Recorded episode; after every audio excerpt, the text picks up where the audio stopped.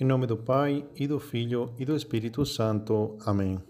Salve Maria, sou o Padre Antônio Gonzalez, do Instituto do Verbo Encarnado, e hoje, segunda-feira, 14 de março de 2022, vamos meditar o Evangelho de São Lucas, capítulo 6, versículos 36 ao 38.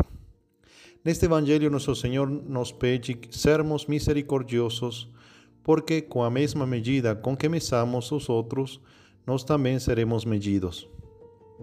Para explicar isto, vou contar uma antiga lenda noruega que conta que uma manhã, muito cedo, o anjo vigilante do paraíso apresentou-se diante do trono de Deus e pediu permissão para falar.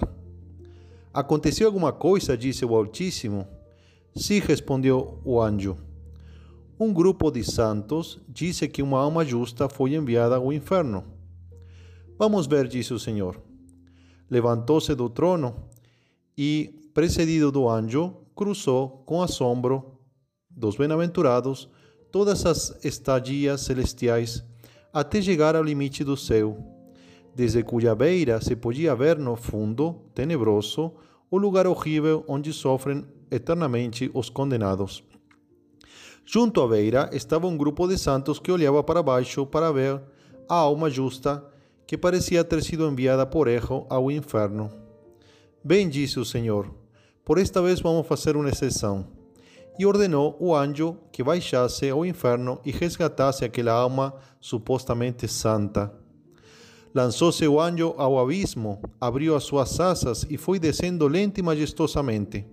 À medida que descia, se iluminavam as regiões oscuras.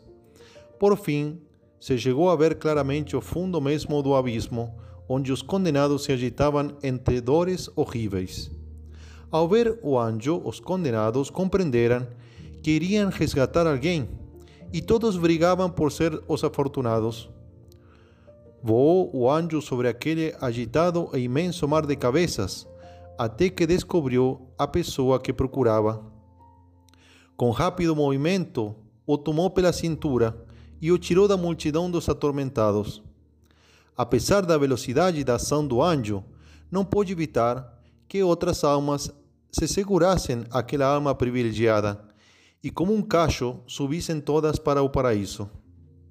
A pessoa escolhida não viu com bons olhos que outros participassem de sua aventura e se agitava violentamente, obrigando as outras almas a cair de novo, uma a uma, ao abismo. E assim, ia jogando fora uma, movia o pé, jogava fora uma, movia a perna, jogava fora outra, e já estava o anjo perto da beira onde lhe contemplavam os santos. Só uma alma tinha conseguido continuar segurando a alma santa. Mas um movimento mais violento desta obrigou aquela desgraçada a desprender-se e também cair no inferno, dando horríveis alaridos. Porém, no instante em que a última alma desprendeu-se daquela que tinha sido favorecida, o anjo levantou seu braço e deixou que aquela alma supostamente santa caísse também de novo no inferno. Os santos que contemplavam a cena ficaram espantados. Voltaram-se a olhar para o Senhor, que os mirou com um rosto severo e lhes disse com voz solene: Um juízo sem misericórdia para aquele que não soube ter misericórdia. Olha só. Como sabemos, esta é uma lenda, não é real. Mas essa última frase, um juízo sem misericórdia, para aquele que não soube ter misericórdia, é uma frase bíblica. Está na carta de Santiago, capítulo 2, versículo 13. Então é assim, meus irmãos. Aquele que não tem misericórdia não pode pedir misericórdia por parte de Deus. E isso é muito ruim, porque a gente se salva pela misericórdia. Por mais perfeitos que nós sejamos, ninguém é naturalmente tão bom e tão justo que possa se salvar pela sua justiça.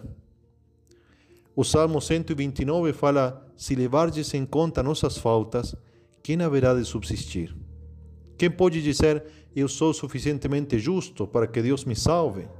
Eu sou suficientemente bom para que Deus me salve?